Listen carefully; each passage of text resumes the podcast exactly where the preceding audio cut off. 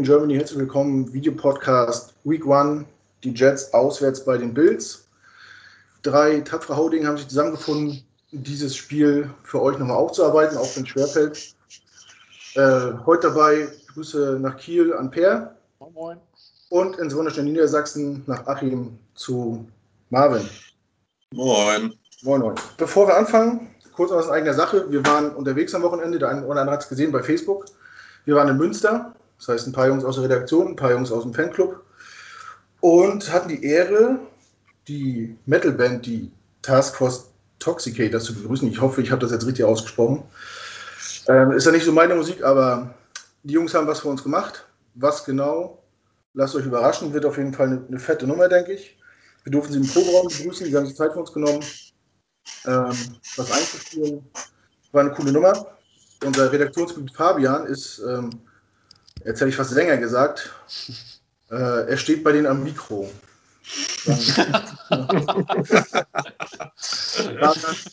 Nicht so ungut. ja, vielen Dank nochmal an dich und deine Jungs. das war eine coole Erfahrung, es hat Spaß gemacht und ich denke, das Ergebnis wird sich, äh, kann sich sehen lassen und äh, das wird euch sicher gefallen. Äh, vielen Dank auch nochmal an Matze für die, für die Planung des Rahmen. Ja, des Rahmen mit, mit äh, wir haben viel gegessen, ein bisschen getrunken, eine schöne Zeit zusammen verbracht, hatten ein schönes Wochenende und sind jetzt wieder alle zu Hause und haben gestern Football geguckt. Leider. ja, 17:27 Spiel ausgegangen. Das klingt vom Ergebnis jetzt gar nicht so schlecht. Per, wird der Spielstand dem Spiel gerecht? Nee, eigentlich nicht. Also vom Gefühl her war das eigentlich eher so ein 0 zu 45. Also eigentlich war Mitte, Ende des ersten Quarters, als das 14 zu 0 gefallen war und wir erneut gepantet haben, das Spiel gelaufen. Zumindest gefühlt. Die Bills waren eigentlich in allen Belangen überlegen die meiste Zeit. Es lag an vielen Kleinigkeiten, warum sie nicht mehr Punkte aufs Board gebracht haben. Der Kicker hat zwei Field Goals daneben geschossen. Mit einer hohen Führung bist du auch bei vierten und zwei in der gegnerischen Hälfte nicht mehr so aggressiv. Andere Teams hätten in anderen Situationen das vielleicht ausgespielt oder Josh Allen hat einen völlig offenen John Brown in der Endzone überfeuert solche Situationen. Also mit einer, gegen eine etwas eingespieltere Offense, sagen wir mal, die nicht in Woche 1 aus einer merkwürdigen Offseason kommt mit einem Quarterback, der ein bisschen mehr Accuracy mitbringt, hätten man auch gut und gerne 40, 45 Punkte kassieren können. Und dass wir selbst 17 gemacht haben, davon war im Endeffekt ein Garbage Time Drive und ein, ja, ich sag mal, ein ein Bubble Screen, wo Adam Gase sich jetzt wahrscheinlich äh, stundenlang im Keller anguckt, wie geil der gelaufen ist, weil das endlich mal einer gewesen ist, der funktioniert hat. Das war aber dann eigentlich auch die ganze Darstellung der Offense. Also vom Gefühl her würde ich sagen, die Bills waren drei bis vier Klassen besser, haben das Spiel hochverdient gewonnen und hätten es auch klarer gestalten können. Marvin, siehst du das auch so oder? Ja, braucht man glaube ich nicht drum rumreden. Ähm, ich glaube nicht, dass die Bills sich mit Ruhm bekleckert haben. Ähm, die Defense von denen ist nun mal äh, für mich eine Top 5. Äh, das war nun mal auch ein schwerer Gegner. Ähm, aber wir kommen ja in die Detailanalyse noch ein bisschen, aber klar haben die natürlich hochverdient gewonnen und eigentlich hätte das auch deutlicher sein können. Ähm, also wenn das jetzt am Ende 35-10 oder 40-10 oder so aussieht, dann werden sie auch nicht beschweren dürfen, definitiv. Also dann kann ich mich per nur anschließen. Ja, ich leider auch. Ähm, das Ergebnis ist sehr schmeichelhaft. Das hätte ich vor dem Spiel unterschrieben, ja. den Score, aber die Art und Weise, wie das zustande gekommen ist, äh, spiegelt es halt nicht wieder, was auf dem Scoreboard steht. Wir haben uns gedacht, wir machen das heute mal ein bisschen anders. Normalerweise äh, ja, gehen wir das Spiel von vorne und hinten durch. Äh, der Reihe nach. Chronologisch ist das Wort, was mir gerade nicht eingefallen ist. Und das war uns irgendwie, das wollten wir nicht nochmal machen. Wir haben das Spiel gesehen, dann nochmal in 40 die Zusammenfassung und wir haben uns gedacht, äh, statt äh, die Keys to Victory beschlüsseln wir jetzt mal auf, warum wir das Ding vergeigt haben. Was lief schlecht? Was hätten wir uns besser erwartet? Wo muss nachgelegt werden? Also was. Das soll hier kein Abgesang werden. Ne? Die Jets sind immer noch unser Team. Die Saison ist noch nicht vorbei, aber das war schon für viele ernüchternd, was da gestern abgelaufen ist. Auch wenn man auf einiges eingestellt war, aber das war wirklich harte Kost. Ja, wir fangen an. Wer möchte anfangen? Habt ihr einen Punkt? Woran hat es gelegen? Was war der Hauptgrund? Für diese Niederlage. Ah, willst du anfangen? Ich, Ich, ja, kann ich gerne machen. Ähm, ich habe auch, ich fange auch mit dem ersten Thema an, was ja wahrscheinlich für Kontroversen äh, äh, führen wird. Ähm, auch eins vorweg, auch das ist kein Abgesang auf den Spieler, aber man muss halt einfach mal sagen, dass Sam Donald, glaube ich, sein schlechtestes Spiel, äh, fast sein schlechtestes Spiel überhaupt im Jets-Trikot gemacht hat. Und ich habe mir jetzt eben äh, vor einer Stunde nochmal alle Snaps angeguckt, äh, diese, ne, bei Game Pass, diese äh, in 40, dieses Spiel. Ähm, das du war bist ja einfach katastrophal. ja, genau. Aber wir haben ja drüber gesprochen und ich will ja auch wissen, worüber ich rede. Und ich habe es mir einfach mal angeguckt, ob das halt wirklich so schlecht war, wie ich das in Erinnerung hatte. Manchmal hast du halt einfach nur irgendwie zwei Plays im Kopf und denkst, Alter, wie kacke war das? Und am Ende war das gar nicht so schlecht. Äh, Thema O-Line zum Beispiel, äh, da kommen wir vielleicht auch noch zu. Ähm, aber Darnold war halt einfach nicht dabei. Warum auch immer. Ähm, er hat ja seine, in seiner Pressekonferenz das alles eingeräumt. Das macht er auch immer. Er lastet ja die Schuld auch immer komplett auf sich. Im Gegensatz zu unserem geilen Headcoach, der die Schuld ja anscheinend immer bei anderen sucht. Ähm, aber das war, das war schon schlimm und ich weiß halt auch nicht warum, weil die Pässe zum Teil, also ich glaube, es waren, ich habe mir jetzt ein paar aufgeschrieben, aber ich glaube, es waren insgesamt fünf, sechs Dinger, äh, die sonst wo hingegangen sind, aber nicht da, wo sie hingehen müssen. Ähm, natürlich hast du auch alleine Crowder hatte zwei Drops. Äh, Hörnen hat auch nochmal einen äh, vergeigt, der war aber dann wieder tief geworfen. Also das war halt, es war schon ziemlich schlecht. Ähm, weil die O-Line an sich, bis auf drei Plays, die ich mit angeguckt habe, waren die, schon, waren die Bills schon sehr schnell in der, im Backfield. Aber sonst hat die O-Line wirklich, äh, ich hatte das gar nicht geglaubt, aber äh, ich glaube, Richard Mini hatte das geschrieben, dass bei Next Gen Stats irgendwie drei bis vier Sekunden stand. Und ich dachte, äh, nee, aber es war wirklich so. Die O-Line war halbwegs solide. Ähm, Gerade im Passing stand die gar nicht so schlecht und er hatte schon Zeit. Äh, klar muss der ab und zu mal aus der Pocket laufen, aber ganz ehrlich, eigentlich ist es ja auch sein Spiel äh, und auch die Dinger hat er nicht getroffen. Ähm, also das war schon, äh, war schon bitter. Ähm, aber wir kommen zum anderen Punkt und das sind einfach die, die Wide Receiver. Ähm, da ist überhaupt gar keine Separation gewesen. Also man muss ganz klar sagen, äh, er hatte auch keine wirklichen, ich sag mal, gut, wenn man einen halben Schritt weit ist, dann ist man ja schon open, sagen wir in der heutigen NFL oder in der NFL allgemein. Aber da war ja nichts. Also die, die, die Cornerbacks wussten ganz genau, ich kann direkt an Mann, äh, die überläufen mich so und so nicht. Ähm, und was man da so für Route-Konzepts gesehen hat, das war sehr viel einfach in der Mitte, so, keine Ahnung, 10, 15 Yards. Ich habe keine Ahnung, ob überhaupt einer mal lang gelaufen ist, gefühlt gar nicht. Ähm, also das war schon, war separation-mäßig auch richtig, richtig, richtig schlecht. Ähm, von daher Vielleicht hat Sam dann irgendwie gedacht, er muss irgendwas machen, war ja bei der Interception auch so, dass er wieder irgendwie denkt, ich muss hier irgendwas kreieren aus dem Nix. Ähm, das ist dann der zweite Punkt, der uns natürlich äh, äh komplett das ganze Spiel verhagelt hat, offensiv. Ähm, und das Playcalling, da fange fang ich, gar nicht, äh, fang ich gar nicht erst von an. Ähm, aber die beiden haben uns offensiv natürlich nicht geholfen. Ähm, dieser, Sam weiß genau, was er machen muss. Er hat es äh, gesehen, gesagt, das sind alles äh, Fehler, die man eigentlich machen darf. Auch beim Sack, wo er da einfach rausgelaufen ist, anstatt den Ball wegzuwerfen. Passiert. Ähm, ich war gest, letztes, gestern, das hat Knut ja mitbekommen, wir haben mal zusammengeguckt, zwischendurch sehr emotional, habe gesagt, was für ein Scheiß. Äh, wenn man sich das anguckt, ganz ehrlich, es ist halt ein Spiel, abhaken oder nach vorne gucken, ähm, was man, zumindest was Sam angeht. Ähm, alles andere wird halt einfach nicht besser, weil die Receiver, die haben wir nun mal, da wird auch sich nichts ändern. Ähm, von daher bin ich gespannt, wie es wird, aber ähm, ja, es war nicht schön anzugucken, auch nicht nochmal. Also gefühlt äh, waren, die, waren die gedroppten Pässe ja ziemlich zum Anfang des Spiels. Und ja. nachher zum Ende, zum Ende kam es mir vor, dass, dass, die Dinge einfach nur noch ungenau waren teilweise. Per, wenn die ersten Bälle gefangen werden und nicht fallen lassen werden, läuft das dann anders? Kriegt man dann mehr Sicherheit und kann souveräner das Spiel runterspielen oder macht das ja. nichts für so einen Quarterback? Das macht eine ganze Menge für so einen Quarterback. Das, also die, gerade die Drops, die am Anfang gekommen sind, die waren teilweise schon, also egregious, sage ich jetzt mal so auf Englisch, das waren schon Dinge, gerade diesen einen, den ich da von Crowder in Erinnerung habe, das war, glaube ich, ein Second and Eleven oder irgendwie sowas, ein Ding, was wirklich einen Drive ändert und da lässt den ohne Grund, ohne einen Mann in der Nähe fallen. Ähm, ja, also was Darnold angeht, erstmal, weil ich da gestern ja auch eine recht radikale Meinung vertreten habe, weil ich Darnold auch einfach mag und ich ihm wenig anlasse im Endeffekt, weil er in meinen Augen einfach nie Hilfe bekommen hat, seit er eine Jets-Uniform angezogen hat. Äh, aber erstmal muss man sagen, er hat gestern wirklich ein schlechtes Spiel gemacht, auch individuell. Da gibt es kein dran vorbeireden. Er hat wirklich Accuracy-Wackler drin gehabt, die eindeutig waren, die für einen NFL-Quarterback auch einfach schade sind und die man normalerweise eher bei schlechteren Vertretern sieht. Ähm, aber für mich geht da noch ein bisschen mehr rein. Das hat auch ein paar Gründe, die man da irgendwo sehen muss. Einmal, es war, es ist richtig, die O-Line hat ihm mehr Zeit gegeben, das fand ich durchaus auch. Also vom Hingucken, er hatte öfter auch tatsächlich mal sowas, was man eine Pocket nennen konnte, wo er reinsteppen kann.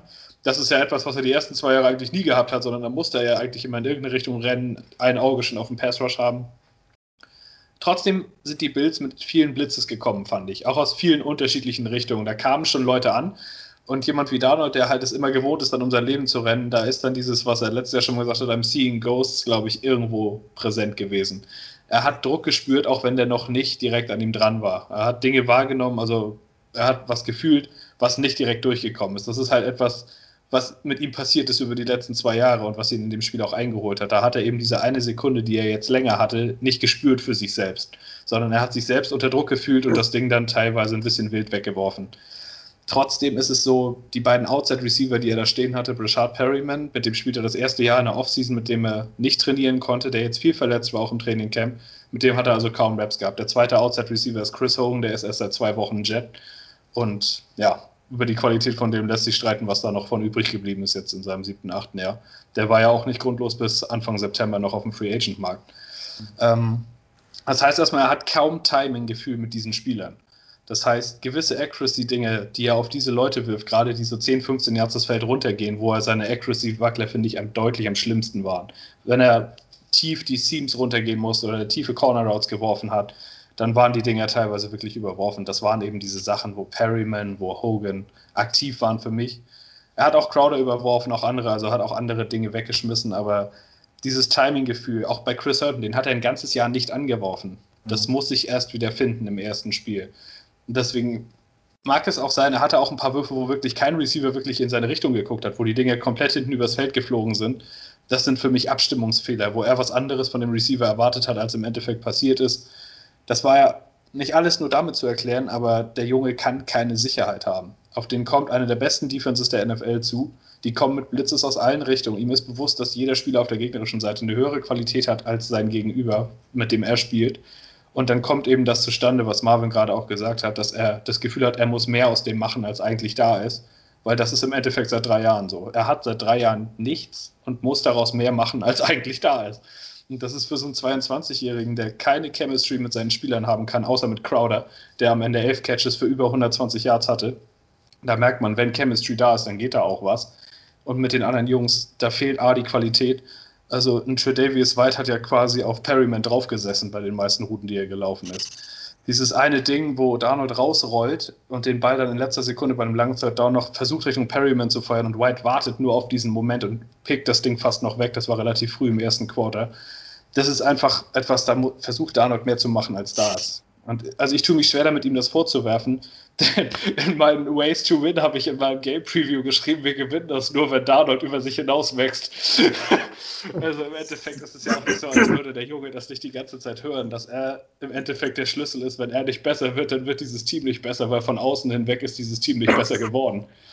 Das ist alles so für mich so ein Kreislauf. Dann kommt dieses Play-Calling von Gaze, was für mich ehrlich gesagt unerklärlich ist. Du sitzt als Head Coach acht Monate zu Hause in deinem Kämmerlein und im ersten Drive kommst du raus mit äh, fehlgeleitete Corner Route, die nicht completed wird, Inside Run bei Second and Ten, was für mich, es ist eines der Low Percentage Plays der ganzen NFL. Das machst du einfach nicht, weil es nichts bringt. Du machst daraus dann vielleicht einen dritten und acht, das macht es aber nicht unbedingt besser als einen dritten und zehn.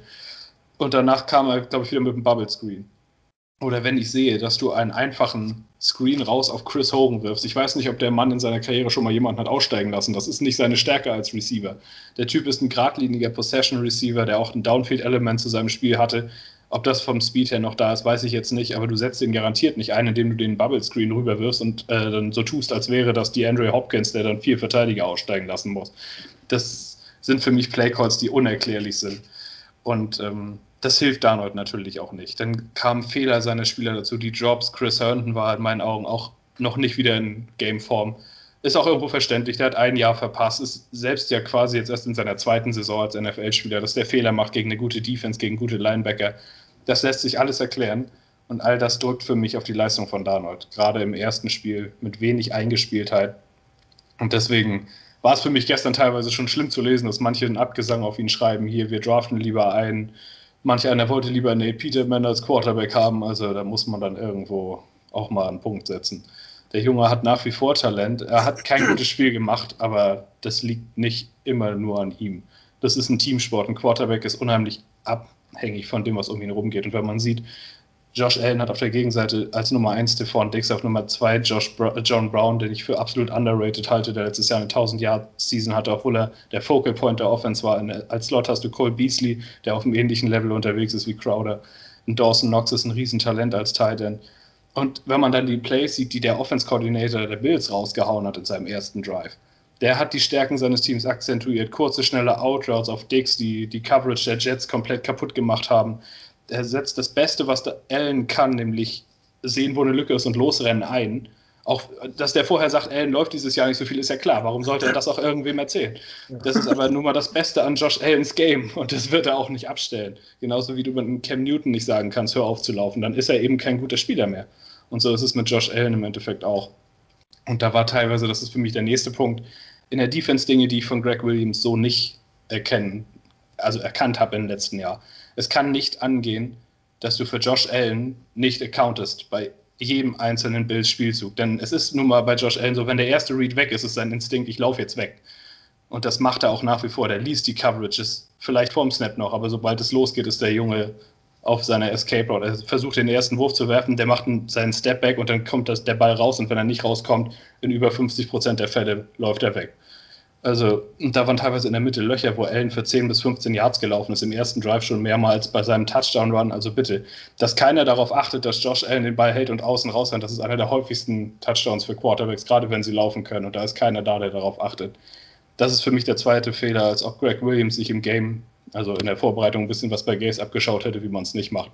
Das war etwas, was ich, ich fand eigentlich, dass wir auf beiden Seiten massiv outcoached waren, vom ersten Snap bis zum letzten. Und das sind war für mich eigentlich die Hauptsache dessen, warum wir das Spiel so eindeutig verloren haben. Ja, wenn man äh, sich überlegt, dass wir, ich weiß nicht, ich glaube einmal war er verletzt, aber jetzt schon vier oder fünfmal gegen Josh Allen gespielt haben und immer schlecht aussehen, weil er jedes Mal gegen uns seine Stärken äh, ausspielen kann. Und wir dieses Mal schon wieder 57 Yards gefressen haben mit, durch seine Beine. Und wie du sagst, der läuft ja nicht mal drei, vier Yards, der läuft ja immer zum First Down oder zum Touchdown. Das sind ja immer wichtige, äh, wichtige Spielzüge, die er so äh, zu Ende bringt ist für mich auch unverständlich, warum man da nicht, als wenn man ihn noch nie gesehen hätte und wüsste, was er kann. So. Man hat gesehen, wenn man, äh, wenn er werfen muss, der hat ja auch viele Dinge überworfen. Der hat ja zweimal in der Endzone einen freien Receiver überworfen. Und auch so manchmal äh, Grottendinger rausgehauen, aber er hat die immer wieder im Spiel gehalten und man hatte keine Antwort gefunden.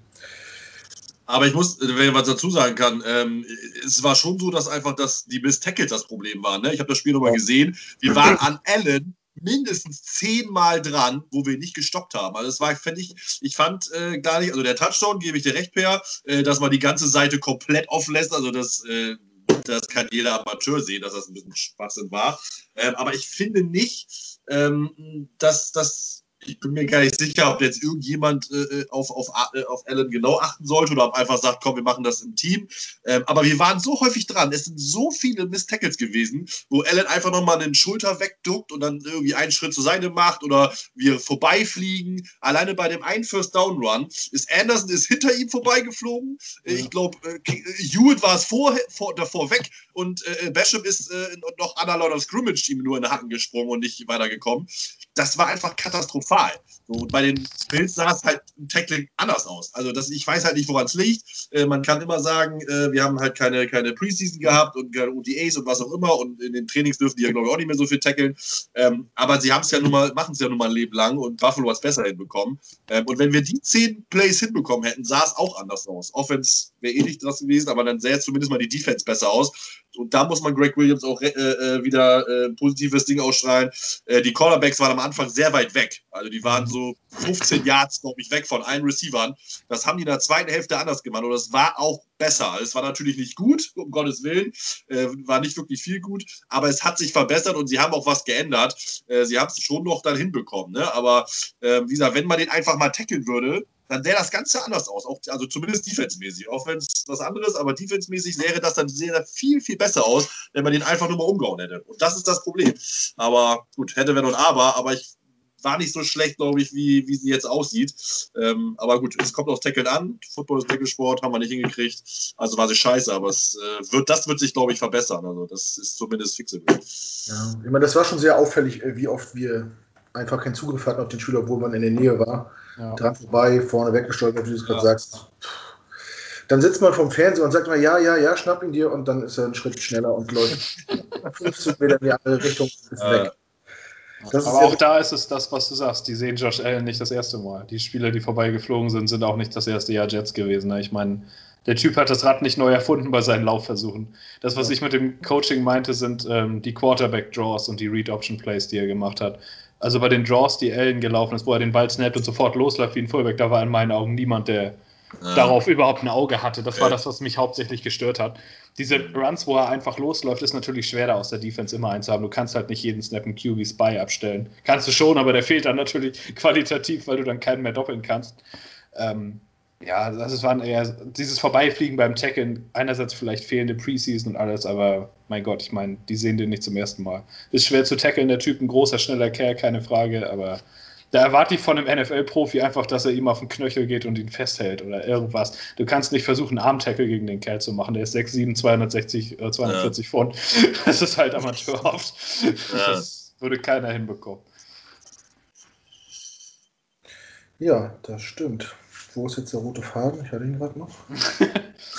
jetzt habe ich auch unterbrochen. äh, was soll ich jetzt noch sagen? Achso, ja, und mit den tiefen Cornerbacks, klar, das sah zum Anfang wirklich sehr unglücklich aus. Aber man darf natürlich nicht vergessen, äh, die haben massives Talent in der Offense. Die Waffen, die da rumlaufen, sind schnell und sicher und äh, kein Defense Coordinator lässt sich gerne lang schlagen, schon gar nicht von Quarterback, der einen Radius vom Scheunentor wirft. Ich meine, weit werfen kann der, aber die Genauigkeit ist halt anders. Aber willst, du willst aber nicht so ein Ding kassieren, schon gar nicht äh, früh im Spiel. Und die sind wirklich, also die hatten sichere Hände, die hatten, haben sich immer freigelaufen, ähm, nicht auszudenken, was vielleicht passiert wäre, wenn die Man-to-Man -Man spielen und der läuft einer im Rücken weg oder so, dann steht es vielleicht schon viel früher, viel höher. Lässt sich danach immer schlecht beurteilen, ähm, ob das jetzt richtig oder falsch war. Da haben wir das. Was mir massiv aufgefallen ist, Special Teams. Wir hatten durchweg schlechte Field Position, wenn wir in Ballbesitz gekommen sind. Und die Bills haben es immer wieder geschafft, in Form von Andrew Roberts, Ex-Jets, jetzt Bill, ja. immer wieder in gute Position zu kommen. Nach jedem Punt oder Kickoff immer 15, 20 Yards gemacht. Hat Leute aussteigen lassen, reihenweise. Mhm. Ja. Eure Meinung dazu? Ja, das ist, gestern kam teilweise oft äh, ein Lob für unseren Panther. Aber das dachte ich gestern schon, das war nicht unbedingt immer richtig. Der hat einen Murder-Lag, das muss man echt sagen. Der hat die Fähigkeit, 60 Yards das Ding durch die Luft wegzuflippen. Aber in meinen Augen hat er seine Coverage bei fast jedem Punt outgepuntet, wenn man so will. Also die waren nicht, also er hat nicht genug Hangtime drauf gehabt. Seine, es war, wenn du einem, einem Punt-Returner wie Andre Roberts vier, fünf Schritte gibst, bevor überhaupt ein Kontakt des gegnerischen Teams kommt, dann lässt er Leute aussteigen. Das war ein Pro-Bowler bei uns damals. Der hat diese Fähigkeit, das hat er nicht verlernt. Und das war etwas, was mir oft aufgefallen ist. Unsere Gunner waren einfach nicht rechtzeitig da. Das liegt teilweise an deren vielleicht fehlender Qualität, obwohl das ja in den letzten Jahren noch besser war. Und andersrum eben daran, dass ist halt ein Panther, ist ein Rookie-Panther, das erste Mal mit denen auch zusammenspielt. Man denkt immer, das sieht einfach alles gleich aus mit so einem Punt, aber das ist halt auch eine gewisse Abstimmungsfrage. Und wenn er da nicht die richtige Hangtime drauf hat, dann passiert das, was wir oft gesehen haben. Andre Roberts hat, ich weiß nicht wie viele Yards per Return, aber es waren sicher über 10. Und das ist etwas, was auch einem Panther anzukreiden ist. Ich meine, nur Kraft ist schön und gut, aber das gehört ein bisschen mehr zu dem Job. Und ich fand, er musste zwar oft ran, klar, aber da war nicht alles Gold, was glänzt. Wie du sagst, das hat die Field Position teilweise echt beeinflusst er hat das Ding 60 Yards durch die Luft gebracht, aber wenn dann deine Leute noch 15 Yards vom Returner weg sind, wenn der das fängt, dann, ja, dann ist das so ein bisschen vergebene Liebesmühe und das ist mir, das fand ich ein bisschen häufig. Das ist etwas, woran du natürlich arbeiten kannst. Das wird kommen mit der Zeit, mit der Erfahrung, wenn er ein bisschen eingespielt ist mit seinen Leuten. Aber der hatte für mich schon auch einen Anteil daran. Was man Flint nicht außer Acht lassen darf, es war natürlich sehr windig in Buffalo gestern, das hat man gesehen. Ähm, und wenn du dann gegen den Wind pantest und der, wird in der, der bleibt in der Luft stehen und fällt dann gerade runter, da kannst du manchmal noch ein Bein haben, wie du willst, oder Talent haben, wie du willst, dann läuft es halt blöd, wenn, wenn der Wind nicht auf deiner Seite ist. Aber selber, unsere Returns war zwar. Ich, ich habe den, den letzten noch vor Augen von Davis, den er in der Endzone fängt, wo ich denke, ja, dann knie die doch ja. ab. Und dann ja. läuft er los und will mal jedem zeigen, dass er Höhenläufer war. äh, verliert den Ball und bricht sich dann noch halb das Bein. Also. Ja, da versucht er noch was zu machen, ne? Ja. aber es ist. Ja, unsere Special Teams sind normalerweise ein bisschen stärker als es das. Also es ist klar auch ein kleiner Anteil an der Niederlage, aber sie haben auch nicht unbedingt immer glücklich ausgesehen im Endeffekt. Also gerade die Returns. Gut, klar, da waren, das war eben das Gegenbeispiel. Deren Gunner waren dran, wenn wir den Ball gefangen haben. Das ist halt etwas, die hatten nicht unbedingt auch immer die Zeit wie ein Andre Roberts. Und beziehungsweise bei uns waren es oft nicht Punt-Returns, sondern Kickoff-Returns, weil die Bills vorher gescored haben. Das macht dann natürlich auch nochmal irgendwo einen Unterschied. Ja, was haben wir noch? Wo wollen wir noch drauf rumhacken? Was haben wir noch Verletzung, Verletzungspech. Wie unnötig ist es bitte kurz vorm Spiel zu erfahren, dass Denzel Mims und Avery Williamson nicht spielen? Zwei Leute, auf die viele ihre Hoffnung gelegt haben. Ist das Zufall, dass wir so viele Verletzte haben? Oder, ich meine, das hört man jetzt irgendwie Jahr für Jahr. Spaß ja. war das irgendwie nicht mehr. Also für mich ist es halt so, ich habe vor einem Jahr mal eine Statistik gelesen, als wir auch recht viele Verletzungen haben, dass Adam Gase, seitdem er Headcoach bei den Dolphins war, jedes einzelne Jahr die meisten Muskelverletzungen in der NFL hat. Einerseits kann man natürlich sagen, das ist Pech, aber andererseits, das ist doch kein, also ich weiß nicht, wie hoch die prozentuale Chance ist, dass das passiert. Da, keine Ahnung, woran es liegt. Ich bin nicht bei seinen Trainings dabei. Ich weiß auch nicht, was ein Headcoach da überhaupt dran falsch machen könnte. Das kann ich beim besten Willen nicht beurteilen. Also ob er den sagt, macht euch nicht warm oder so, das macht ja eigentlich auch kein normaler Mensch. Aber äh, es ist für mich nicht unbedingt erklärbar, wieso das der Fall ist. Aber für, ich würde es nicht als Zufall abstempeln, weil, wie gesagt, diese Statistik habe ich noch vor Augen. Und da war er jedes Mal auf Platz 32, auch mit den meisten Spielern auf IA pro Jahr und mit den meisten Miss-Snaps bei Startern. Das, ja, ich kann nicht erklären, woher es kommt, aber es ist halt, es klingt halt blöd, wenn man das auch noch dem Headcoach ankreidet. Aber ja, äh, irgendwoher kommt das. Jetzt, kommt, jetzt, jetzt kommt noch Livion Bell dazu, der wahrscheinlich auch ein paar Wochen fehlen wird. Ich habe gestern schon zu Marvin gesagt, wenn ich noch einmal Hamstring höre dieses Jahr, dann kannst du nicht das tut jetzt schon das Unwort des Jahres. Marvin, wenn Mims und Williamson spielen, macht das einen Unterschied? Sind wir dann besser? Hat, hat uns das sehr beeinträchtigt? In dem Spiel, so wie es gelaufen ist, nicht definitiv nicht. Also Mims äh, äh, ohne, äh, der hat ja nicht mal ein Trainingscamp gehabt. Ähm, als Rookie äh, hätte uns im Receiving Game überhaupt nichts gebracht, äh, das muss man klar sagen. Ähm, Williamson, ja, der hätte vielleicht, äh, vielleicht ein bisschen was gebracht, aber ganz ehrlich, die Run-Defense, wo unsere Linebacker erstmal für, zumindest die Mittellinebacker, für da sind, war gar nicht so schlecht. Und Allen war ist natürlich als Quarterback, lasse ich jetzt erstmal erstmal außen vor. Ähm, also die Running Backs haben nichts gerissen.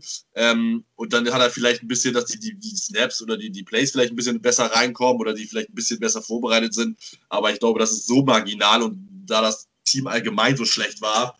Äh, also wir hätten dadurch jetzt äh, nicht weniger knapp verloren ähm, und mit Sicherheit auch nicht gewonnen.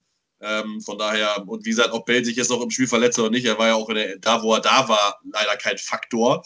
Ähm, ja. Man hat einmal seinem, äh, ja, weil er hat einen Pass gefangen, kurz vor seiner Verletzung. Das war wieder, äh, das war wieder äh, ein super äh, Play Call. Das war wirklich gut. Es kommt halt einfach zu wenig solche Dinger. Ne? Also da war es ein super Pass, äh, es war ein super Play Call, äh, aber auf, äh, ich weiß jetzt nicht, wie häufig er jetzt auf Receiver gestellt war, aber wahrscheinlich nur diese beiden Male, ähm, was ja eigentlich auch viel mehr passieren sollte.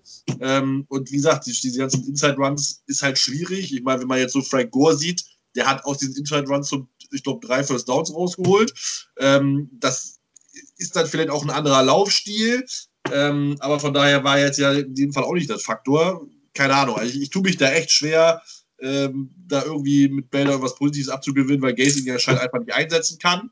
Ähm, und wie gesagt, ob jetzt Mims und Wilson dabei gewesen wären oder nicht, dann spielt kein, für dieses Spiel spielt es keine Rolle. Ähm, auf lange Sicht ist das natürlich schon wichtig, dass sie zurückkommen, logischerweise. Ähm, aber damit hätten wir jetzt auch nicht gewonnen. Okay.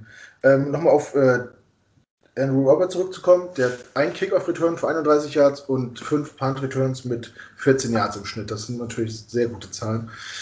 Ähm, gut.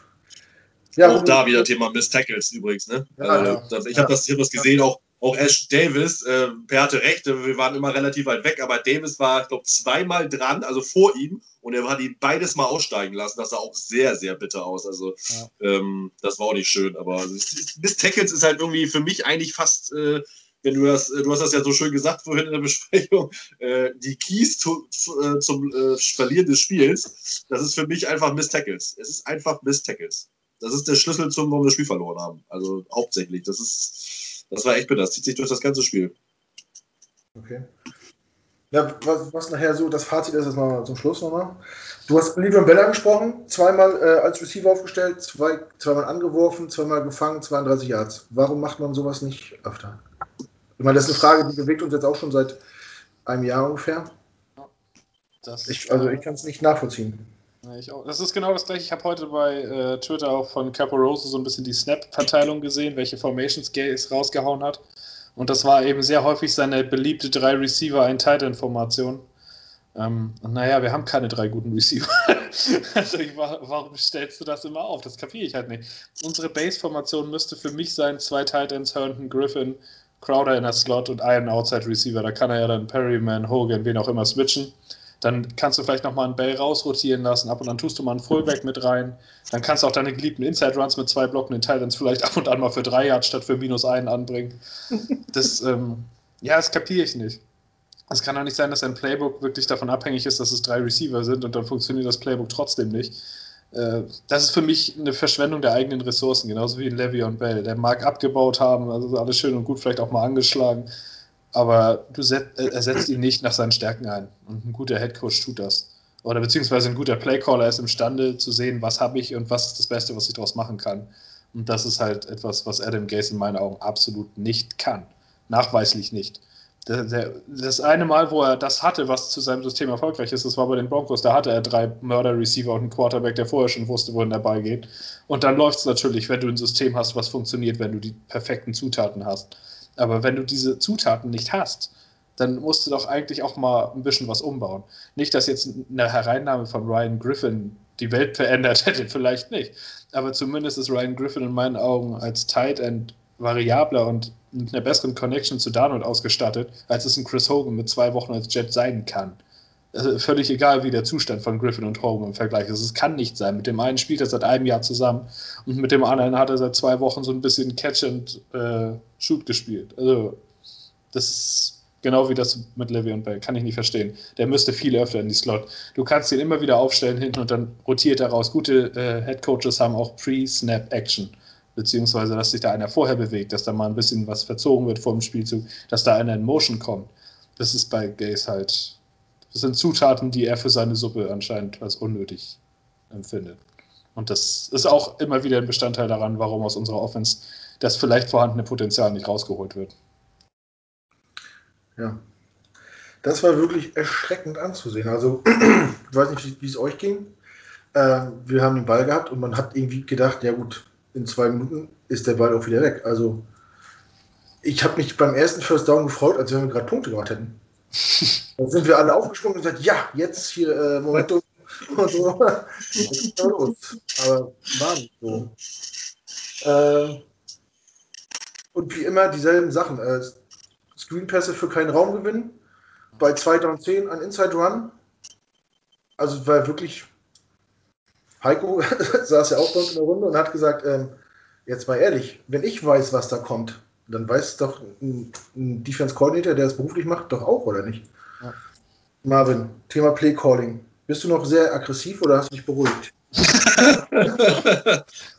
Bei dem Thema bin ich immer aggressiv. Ja, wie der Per hat ja schon, ja schon gesagt. Also es ist ja genau das, was er sagte. Ähm, wir spielen immer 3-1 als, als Ausstellung. Das ist so Blödsinn ohne Ende. Griffin hat 17 Snaps gespielt. Ja. 17.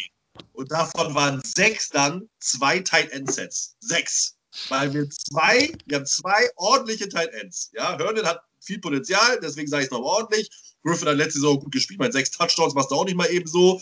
Ähm, und hat, äh, glaube ich, fast 500 Yards gehabt. Das ist, glaube ich, für eigentlich ein Backup-Tight End schon sehr ordentlich.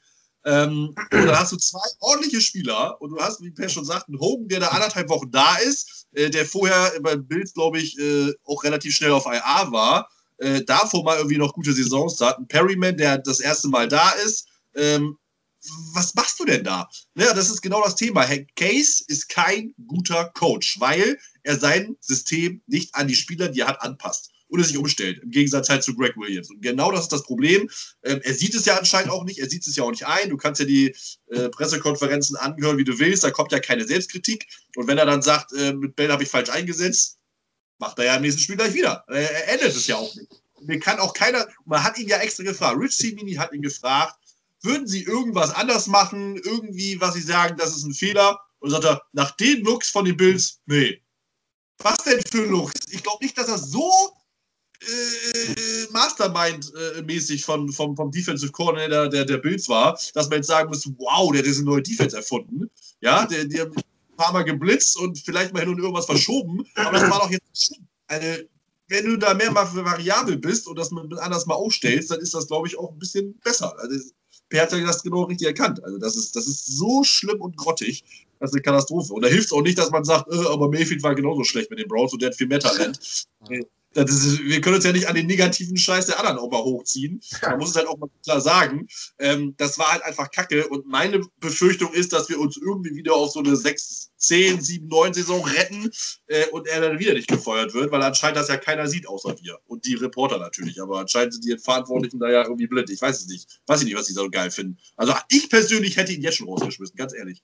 Das hat auch nichts damit zu tun, dass, alles, ja, dass ich den dass ich, den, dass ich jetzt alles ab niedermachen will, aber nach so einer Vorstellung, das war genau das vom letzten Jahr. Und was denn er, das sah total anders aus. Ach so, anders Scheiße oder was? Ist das jetzt besser? Also, es ist halt echt, keine Ahnung. Also, ich bin ja auch jetzt nicht der, der große Football-Nerd mit den ganzen Playcodes, aber äh, das war genauso kack wie letzte Saison, äh, wie letzte Saison. Und das wird sich auch nicht ändern. Also, kann mir keiner erzählen, dass sich das ändert.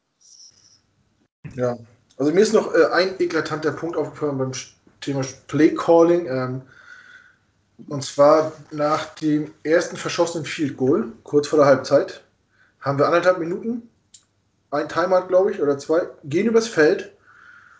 Die Uhr steht still, wir stehen an der 20-Yard-Linie, haben drei erste Versuche oder vier. Und jeder denkt, jetzt mal ein, zwei lange Dinge in die Endzone, von mir aus überwerfen, dass nur einer von uns den fangen kann, aber das Ding reinfeuern, du liegst 17-0 hinten, punkten. Nicht, also nicht nur punkten, sondern aufholen was machen wir? Screen Pass in die Mitte für drei Yards, spiken und statt aus 20 Yards kicken wir aus 18 Yards und machen den Anschluss ähm, und machen drei Punkte. Per drei Punkte mitnehmen oder Risiko und Aufholjagd? Wenn du 0-17 hinten liegst in der Situation, da hast du endlich mal einen Drive zustande bekommen, der einigermaßen weit geht. Da musst du zumindest etwas callen, was den Wurf in die Endzone macht. Allein schon deswegen, weil du ja kein Timeout mehr hattest. Ja. Du musstest ja spiken. Das heißt, das Risiko, dass du das vielleicht sogar komplett verkackst wegen dem Sack oder du kriegst es nicht rechtzeitig wieder geleint oder deine Formation ist dann beim, äh, beim Spike nicht richtig. Das kommt ja häufiger vor, als man denkt, dass nicht alle beim Spike richtig stehen. Es reicht ja schon, wenn du einen halben Fuß zu nah an der Scrimmage stehst als Receiver und dann ist es halt äh, Loss of Down und ein 10-Second-Run-Off und dann wäre es gar kein Punkt mehr gewesen. Das sind halt Dinge, da lädst du zu ein, wenn du das so versuchst. Aber das ist eben auch ein, so ein Bestandteil von Gays sogenannter Offense. Er ist ein großer Run-after-the-Catch-Typ, was Receiver angeht.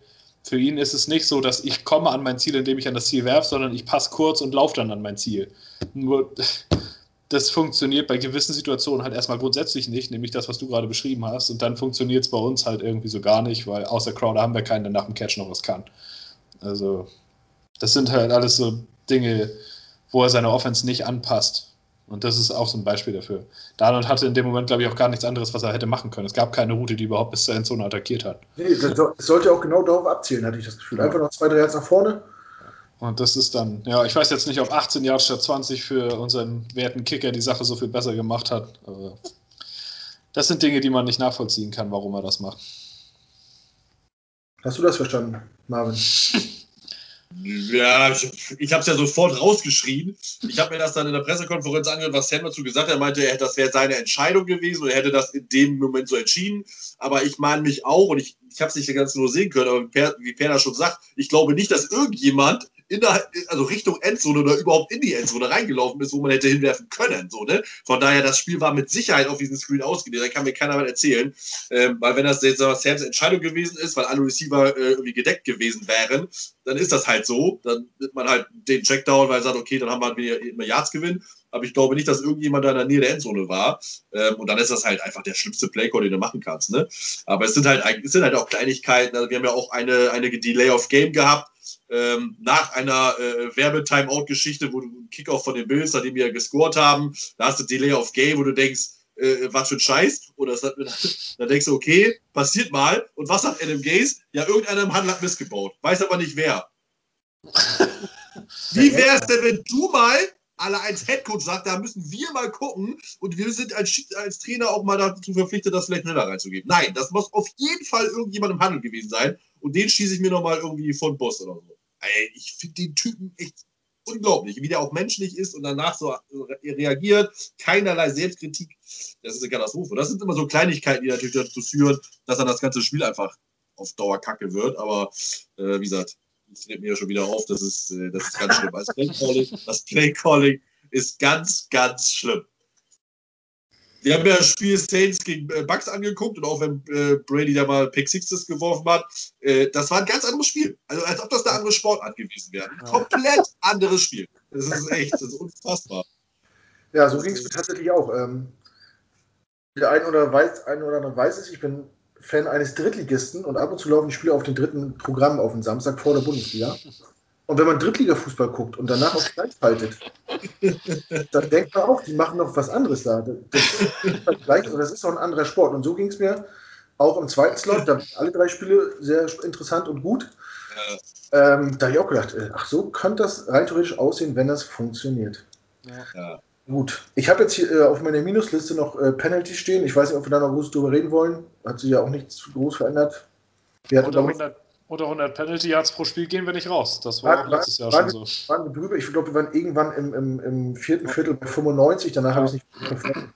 Ja. Ja, wenn man sich überlegt, wie schwer wir uns tun, 95 Yards ist einmal übers Feld. Wenn man sieht, wie schwer wir uns tun, einmal übers Feld zu gehen. Und auch immer in so unnötigen Situationen, so kurz vor der Endzone, bei Dritter und irgendwas, wo du denkst, alles klar, Field Goal, nein, Flagge, Holding und noch ein Versuch. Und man muss aber auch da sagen, dass die Teams, ich glaube, man sieht auch da so ein bisschen den Unterschied zwischen Cleverness und nicht, weil äh, ich bin mir ziemlich sicher, und jetzt ist, müsste Per mich als O-Line-Experte da mal vielleicht korrigieren, aber ich bin mir ziemlich sicher, mindestens drei Holding-Penalties der Bills gesehen zu haben. Auch Dion, 75 ist das Dion Dawkins. Der zieht ja. Basham immer mal so ein bisschen nach unten und das pfeift keiner. Die Schiris ja. haben es alle nicht gepfiffen und wir kriegen, äh, wo Mackay Beckton eigentlich einen fast gut Pancake, er hat ihn, glaube ich, nur so ein bisschen um gezogen und dann runtergezogen, gibt gleich eine Holding Coin. Die Strafe hat sich nicht ausgewirkt, aber da sind, ist auch vielleicht ein gewissen Cleverness. Also wieder, ich glaube, Good Dawkins hat mindestens zweimal Basham an der Außenseite von seinem, äh, von seinem Shoulderpad nur so leicht runtergezogen und Basham kommt gleich aus dem Gleichgewicht und kriegt auch deswegen Allen nicht. Ne? Das ist auch ein gewissen Teil Cleverness äh, und vielleicht auch halt das Glück des erfolgreichen Teams, meine Güte. Ähm, das muss man zusagen, plus dass immer so ein paar Flaggen, auch äh, äh Defensive Pass Interference und so, ist ja mein Lieblingsthema, größter Quatsch überhaupt, diese ganzen engen Strafen für die Receiver. Ähm, das ist dann halt immer auch mal äh, äh, im Game, ganz ehrlich, da gucke ich gar nicht drauf. Schlimmer sind halt so Delay of Game äh, und Fall Start Geschichten, aber Fall Start hatten wir, glaube ich, gar nicht, weiß ich gar nicht genau. Ähm, oder halt diese, diese die Offsides, die wir hatten. Ne? Ich glaube, wir hatten bestimmt zwei oder mindestens dreimal Offsides, ja. beziehungsweise äh, Encroachment. Das geht halt gar nicht. Ne? Das muss abgestellt werden. Ähm, aber die anderen ist immer so eine Sache. Aber du weißt halt, wer clever ist und wenn nicht, das wächst halt auch einfach. Das wächst du, ich weiß ja nicht. Keine Ahnung, ob wir das nicht können und ob das einfach das Glück des erfolgreichen Teams ist. Weiß ich nicht. Aber ist halt auch ein Faktor. Das sind, das sind immer so ein paar Yards. Und Holding ist in Yards, ne? Das ist, äh, das macht richtig was aus. Wie, wie ähm, Knut schon sagte, anstatt Dritter und Acht ist es dann mal Dritter und Acht, zehn oder dann halt doch ein First Down oder das ist ja schwierig. Ja, man bringt sich unnötig in eine schlechte Position, ja. ja. So, also meine Minusliste ist leer. Habt ihr noch irgendwas, was, was euch gestört hat? ja, so offen, also das Wichtigste haben wir sicher erstmal abgehakt. Gut. Also seht es uns nach. Wir wollten es einfach mal so probieren, wie, ob man das auch so machen kann, so Spiel analysieren. Ähm, wir hoffen, dass wir das nicht so oft machen dieses Jahr, dass die positiven Spiele überwiegen. Und das noch klarzustellen, das ist kein Abgesang. Wir sind uns bewusst, in welcher Situation diese Mannschaft steckt. Ähm, fünf neue O-Liner ohne Preseason oder diese verkürzte Preseason ohne ein Vorbereitungsspiel kann einfach noch nicht funktionieren. Mit einem Rookie dabei, mit Receivern dabei, die zwei Wochen im, im, äh, in der Facility sind. Alles Verständnis, aber wie gesagt, aufgrund der, man hat ja doch Erwartungen, auch wenn man weiß, es wird ein hartes Jahr. Wenn man dann so eine Planlosigkeit sieht in der Offense, ja, da muss man auch mal irgendwie Luft ablassen irgendwie. Und wie gesagt, wir lassen natürlich unser Team nicht hängen, wir sind immer noch grün und weiß. Aber wir wollten es mal ausprobieren. Wenn ihr es blöd findet, schreibt es in die Kommentare. Und wenn ihr es gut findet, schreibt es auch in die Kommentare. wenn ihr Verbesserungsvorschläge habt, dann erst recht. Ja? Aber es war auch nicht alles es war nicht alles scheiße. Es gab ja ein paar äh, Lichtblicke am Horizont oder wie jemand das heute geschrieben hat, äh, in dem Kackhaufen waren noch ein paar Erdnüsse. Was ist euch positiv aufgefallen? Marvin, fang mal an. Ja, also ich sag mal, Marcus May war lights out. Also das muss man ganz klar sagen. Der war fast genauso gut wie Adams. Also das, äh, was der da alles, ich glaube, der hatte zehn Tackles, zwei Sacks, zwei Pass Deflections, ein Force Fumble. Also was willst du mehr? Also der Typ war mega geil. Ähm, der muss einfach nur gesund bleiben. Das war ja am Anfang so das Problem, sonst ist der Typ einfach ein mega Spieler. Äh, Becken war sehr solide, ja, er hat einen Sack abgegeben, ähm, aber der hat zum Teil da auch noch echt zerstört. Ähm, der, der, muss einfach Erfahrung sammeln. Dann wird er, glaube ich, wirklich, wirklich gut. Das war, ich, echt ein guter Pick.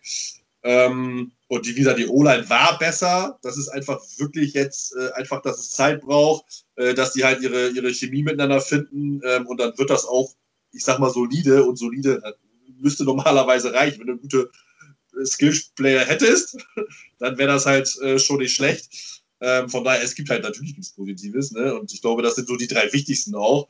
Ähm, ich bin halt, äh, viele schießen jetzt Quinn Williams so ein bisschen, äh, sag ich mal, in, in, die, in, die, in, die, Weltgeschichte. Der war gar nicht so schlecht am Anfang. Äh, der war, das war aber ein paar Schritte zu wenig. Ich fand das jetzt gar nicht so mies. Bei dem einen, ja, da war ein bisschen, äh, bisschen wenig Hassel, also ein bisschen wenig Einsatz, da ist er nicht so hergerannt.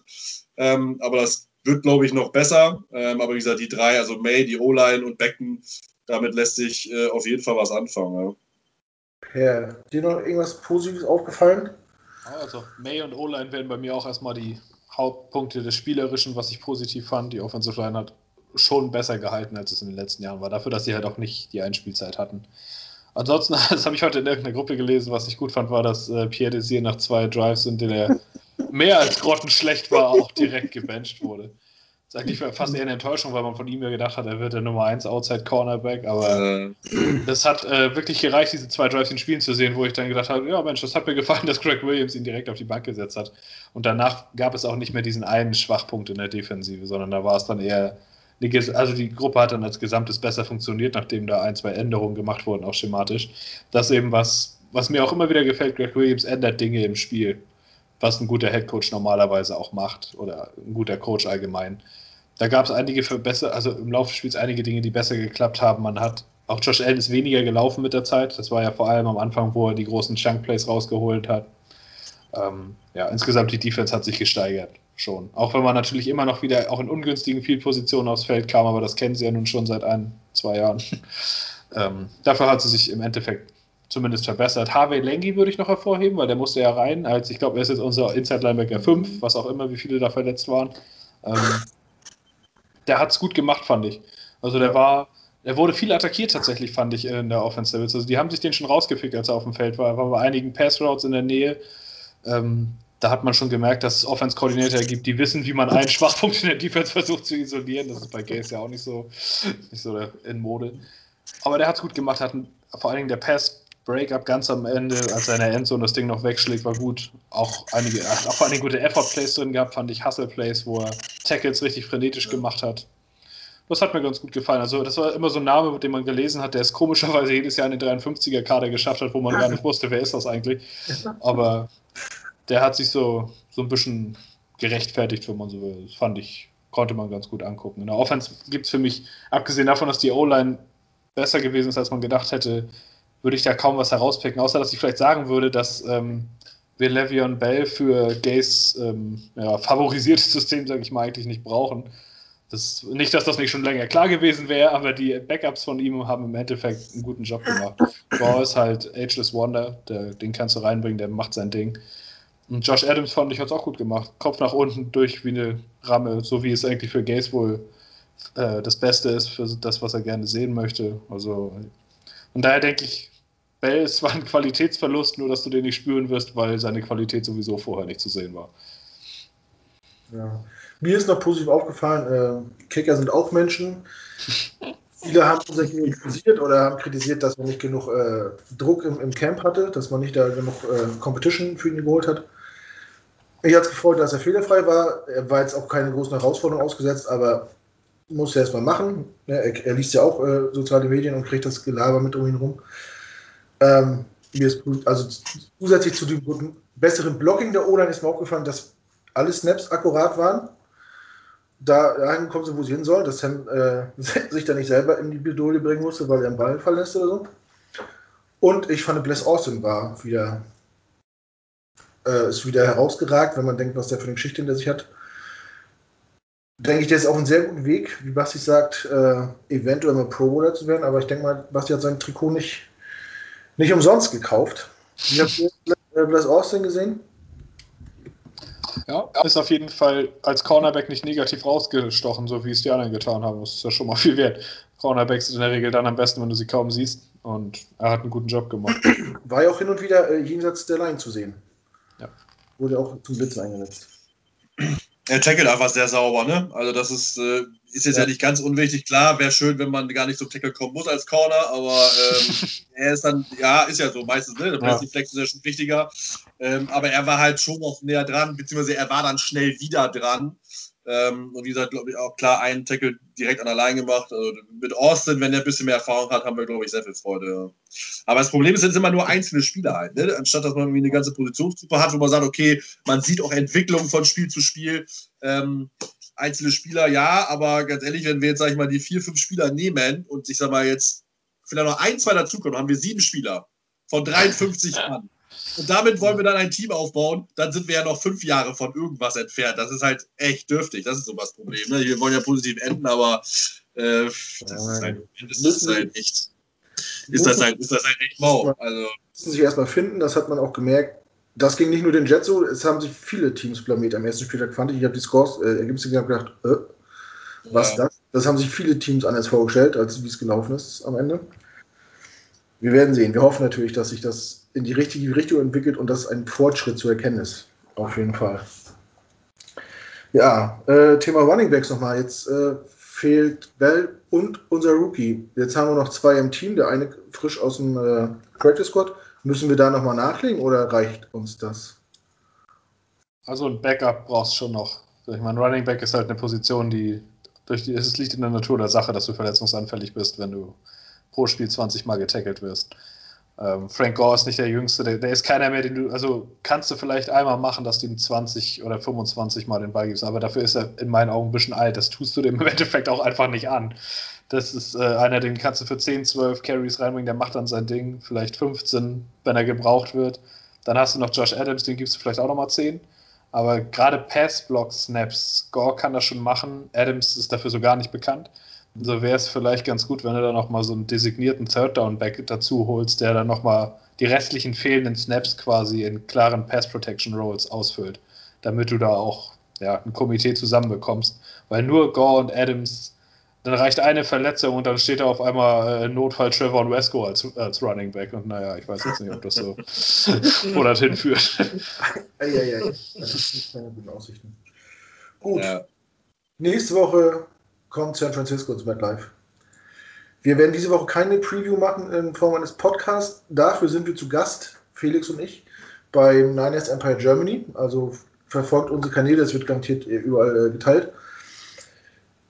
Deswegen Frage kurz von euch, was erwartet uns da? Haue. Schwierig. Also ich sag mal so, San Francisco war gegen Arizona jetzt auch nicht äh, ähm, sehr überzeugend. Also, sie haben ja auch verloren, also das ist schon mal Punkt 1. Ähm, dann ist das immer schwierig. Das ist einfach so für ein Westküstenteam, wenn man komplett auf die andere Seite muss, äh, in die Ostküstenzeit. Und da wir das erste Spiel haben, ich meine, die müssen dann danach noch gegen die Giants, aber wir sind ja als erstes dran. Von daher, das spielt, glaube ich, schon eine Rolle. Also ich sage jetzt nicht, dass wir gewinnen, um Gottes Willen, aber Chancen haben wir definitiv, äh, wenn man das mal vernünftig umsetzen würde. Ähm, wie gesagt, San Francisco war jetzt auch nicht so überragend, dass ich jetzt sagen würde, um Gottes Willen, wir kriegen da jetzt wirklich wie einer Bahnhof oder so muss man mal abwarten. Also ich, äh, ich gehe jede Woche mit neuer Hoffnung rein und lasse mich dann am Ende enttäuschen. äh, bis Woche äh, 17 und dann gucken wir mal. Aber ähm, ja, Chancen hast du immer. Und wenn wir mal unsere äh, Plays äh, exekuten würden, so wie Sam das ja auch mal sagt, ähm, dann sähe das halt anders aus. Und äh, klar ist San Francisco ein anderes Kaliber. Die sind auf allen Positionen äh, doppelt besser als wir, das muss man einfach so sagen. Ähm, und dann muss man mal gucken, was passiert. Aber äh, das Spiel ist ja erst verloren, wenn es zu Ende ist. Ne? Auch wenn das jetzt wieder Phrasenschwein-Euros wären, aber es ist einfach so. Das Spiel geht immer bei Null los. Ja, ja genau. Ja. Ja, aber also erwarten würde ich jetzt nicht so mega viel. Also einmal, was natürlich so für uns spricht, wie du gesagt hast, das mit der West Coast Time, das ist eine echte Sache in der NFL. Das kann man an Statistiken nachweisen und beobachten, dass das für die Teams schwer ist, die rüberkommen. Ist ja auch kein Wunder, wenn wir jetzt uns vorstellen, man müsste drei Stunden nach Osten reisen gegen deine eigene Uhr. Und ich finde persönlich, dass nach rechts reisen, wenn du es auf der Landkarte guckst, ist das deutlich schlimmer als in die andere Richtung. Ähm, das ist schon eine Sache, wo man sagen muss, das könnte für uns sprechen. Dann, was auch eine absolut reale Sache ist, der Super Bowl Hangover von dem Verliererteam. Das kannst du seit Jahren beobachten. Die starten nie so und haben nie das Jahr danach, was man erwarten würde. Wenn man auch an die Rams denkt, als, als letztes Beispiel.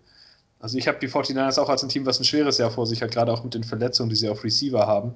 Dennoch im Endeffekt, wenn ich mir vorstelle, auf der einen Seite steht Kyle Shanahan und auf der anderen steht Adam Gaze. Ey, also, weiß ich nicht. Also im Endeffekt, die haben vier Running Backs. Im Zweifelsfall stellt er die alle als Receiver auf oder weiß ich nicht. Oder denkt sich ein paar richtig gute Rushing-Systeme aus, dass die über 200 Run Yards haben und alleine dadurch das Spiel im Endeffekt gewinnen. Dann gibt es ja auch immer noch unsere Offense, die gegen deren Defense ran muss. Und ja, es gibt nicht viel, worauf man da hoffen kann. Trotzdem, wie gesagt, das Spiel muss erstmal, muss erstmal gespielt werden. Also man hofft ja jede Woche wieder auf was. Wobei ich hatte eigentlich gar keine Erwartung vor dem Bildspiel. Ich habe mir gedacht, dass es wahrscheinlich nicht gut wird, aber wurde dann trotzdem noch wieder enttäuscht. Also die andere Herangehensweise klappt auch nicht immer so viel besser. Mal schauen, wie es nächste Woche wird. Ja. Also wer das jetzt nicht vor Augen hat, diese, äh, diesen Jetlag, sage ich mal, äh, von San Francisco nach New York sind ungefähr fünf bis sechs Stunden Flug, je nach Wind. Und äh, die, haben halt, die sind halt drei Stunden vor. Das heißt, wenn in New York 13 Uhr Kickoff ist, nee, Quatsch, doch 13 Drei Uhr. Drei Stunden hinterher, da ist 10 Uhr morgens für die, ja, die anfangen. Ja, dann ist es über den 10 Uhr morgens. Ich meine, jeder Mensch hat sowas wie eine innere Uhr und vielleicht ist der Körper einfach nicht darauf eingestellt, morgens um 10 absolute Höchstleistung abzurufen. Die haben ja auch eine Woche Zeit, sich darauf einzustellen. Ja, wenn, wenn das der Strohhalm ist, an dem wir uns kammern wollen, dann sollten wir das machen. Gibt schlechtere. Gut. Ansonsten, habt ihr noch was? Wollt ihr noch irgendwas loswerden? Wollten wir noch ein Fazit raushauen oder so? Wozu? ja. Zu dem Spiel. Also ich habe ich hab zum Beispiel noch ein gutes Beispiel äh, zum Thema Mut. Ne? Äh, ich weiß nicht, ob ihr das, äh, äh das Dings-Spiel gesehen habt. Chiefs gegen äh, Texans. Nur die Highlights. Ja, da haben ja die, die, die Texans 30 Sekunden vor Halbzeitende äh, ein Field Goal verschossen. Und ich, keine Ahnung, ich denke mal, 90 Prozent aller Teams würden danach einfach abknien und in die Halbzeit gehen. Und, und die Chiefs gehen einfach nochmal in die andere Hälfte und schießen nochmal ein Field mit, mit einer Sekunde auf der Uhr. Und anstatt die Texans auf vier verkürzen, führen die Chiefs dann mit zehn. Sowas wünsche ich mir auch. Diese Situation bei unserem Field Goal äh, vor der Halbzeit. Aber, so, ne? so, so, spielt man modernen Football, denke ich. Also dieses zurückhaltende, das hatte ich mir noch notiert und ist, das ist mir jetzt zwischen all meinen Notizen noch aufgefallen. Die Recherche müsste jetzt nochmal belohnen, wenn das ich das jetzt nochmal los wäre. Aber du sagst, 90% aller Teams machen das nicht, aber 98% aller Teams haben auch nicht Patrick Mahomes als Quarterback. Das stimmt. Weil, selbst wenn man das bei Metten versucht und denkt, oh, du hast noch 30 Sekunden, damit kommst du noch locker in Field Range, dann kriegst du meist einen Pick 6 gegen dich und dann. Ja. So geht es mir zumindest immer. Ich bin jetzt auch kein guter Madden-Spieler, aber mutig spielen wäre auch schön. Aber man, man kann auch schön sehen, wir sind halt nicht die Bengals-Fans, die äh, den Sieg auf, auf, auf dem Fuß haben und dann verschießt er den und reißt sich auch noch den Muskel oder so, der Kicker. Mega bitte. Es kann auch immer, es kann auch immer alles schlimmer kommen. Das, das wäre der Ausgleich gewesen. Oder Ausgleich, ja. Ne? Der Ausgleich, ne? Ich bin mir ziemlich sicher, der hat sich nur an Oberschenkel gegriffen, weil er gesehen hat, wie vorbei. Das habe ich auch gedacht.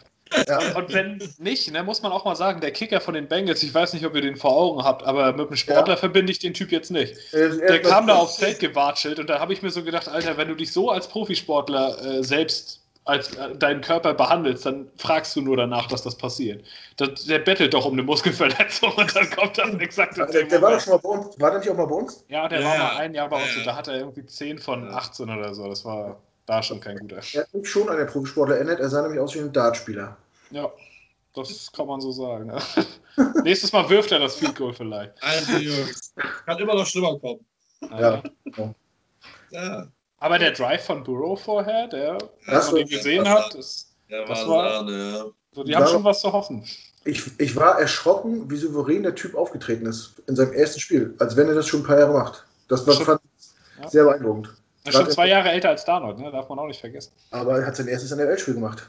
Ja, klar, aber Alter ist auch eine Sache. Ne? Ich meine, du kommst als 19-Jähriger in die NFL und wirst dann 88 Mal gesackt im ersten Jahr. Ne?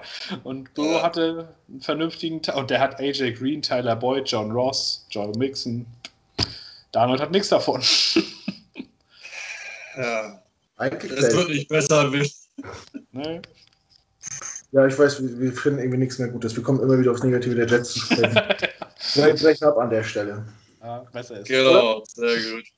Alles klar. Ja. Wie gesagt, Leute, wenn ihr Kritik habt, Lob habt, irgendwas, schreibt es in die Kommentare oder schreibt es bei Facebook, wie auch immer. Lasst uns teilhaben. Komm, lasst uns kommunizieren. Äh, teilt unsere Videos, kommt auf, auf unsere Homepage gaminggermany.com. Äh, immer frische News, frische Artikel, Legendenberichte. Da findet ihr garantiert was, was euch interessiert.